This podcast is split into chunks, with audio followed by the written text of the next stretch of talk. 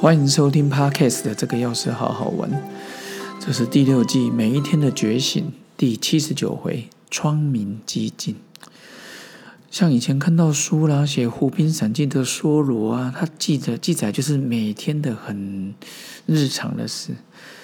有时候看似简单的生活，其实一点都不简单。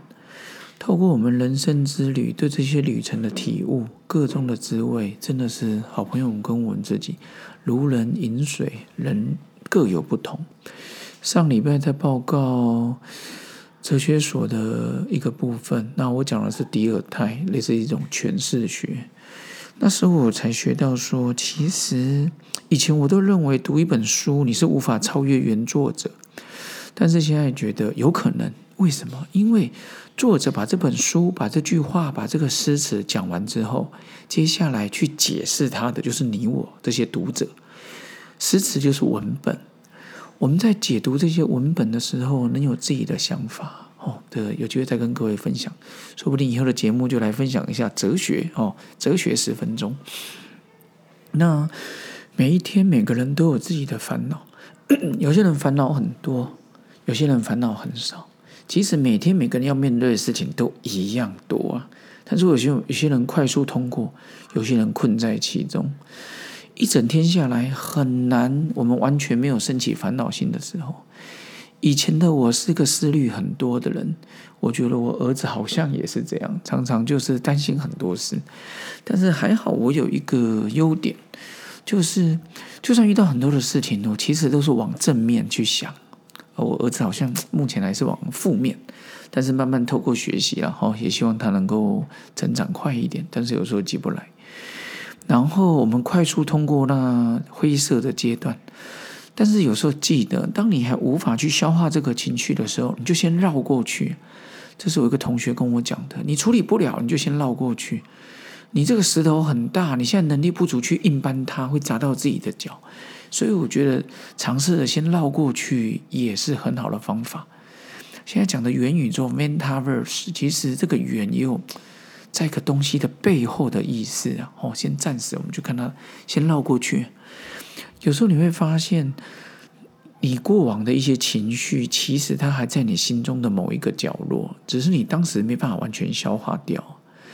啊，这十几年来，透过去讲生命的一些教育讲座，去双龙国小啦，去大同国小啦，去嗯其他的学校，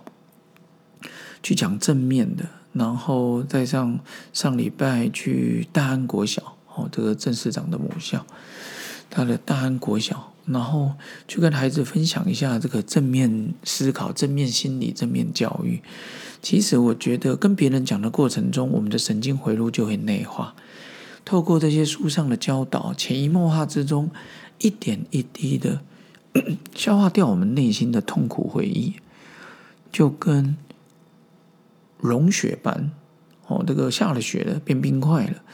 千年的冰块在永冻层，你却处理不了它。但是现在连永永冻层，因为温室暖化的关系，也开始融化。所以偶尔想起那一段你曾经不想再回想的事情，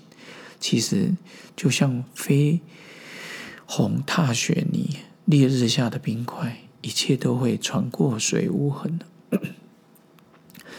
每当我们静下心来的时候，其实心里的感受，就像有些好朋友啊，正太啦，或者是 Cindy 啦，他们有时候会寄一些随拍的相片，然后我看了之后觉得，哇，这些相片有时候都拍得很好。我们就要学习的，让自己的心先平静下来。不管你是透过静坐、冥想、听音乐、看电影、看书，其实就让自己的心，好，就像我们平常你去简餐啊，你去看到一些桌上摆的茶杯、水、刀叉一样，刹那间时间仿佛静止在那，看看窗外的天气、温度，甚至绿叶的颜色，会随着时间而改变，但是。我你现在手上的这杯茶水完全不受外境的影响，在那当下自在的很。窗外的四季变化、日月星辰，我们都能看到，所以我们可以学习，不要让自己深陷其中。讲夸张一点，就是管闲事。这个管闲事有时候是管他人吗？不止，有时候是管自己的闲事。别人讲了一句话，你放到心里三五年还在管，说真的太累了。所以一杯水、一杯咖啡都有它的温度，还有气味。好好领略其中的细微滋味，有甘甜，有苦涩，有顺口，有滋润，都是我们用心去品味，专属我们独一无二的美妙人生好滋味。所以今天跟各位分享了窗明几净，其实窗户有一些水渍，其实把它擦干净，看到反照、关照自己的内心，其实一切就很干净。今天跟好朋友分享这一个每一天的觉醒，其实是七十九回窗明几净，也期待大家时时勤拂拭，莫使惹尘埃。那请各位好友继续支持这个钥匙好好玩，咱们下次见喽，拜拜。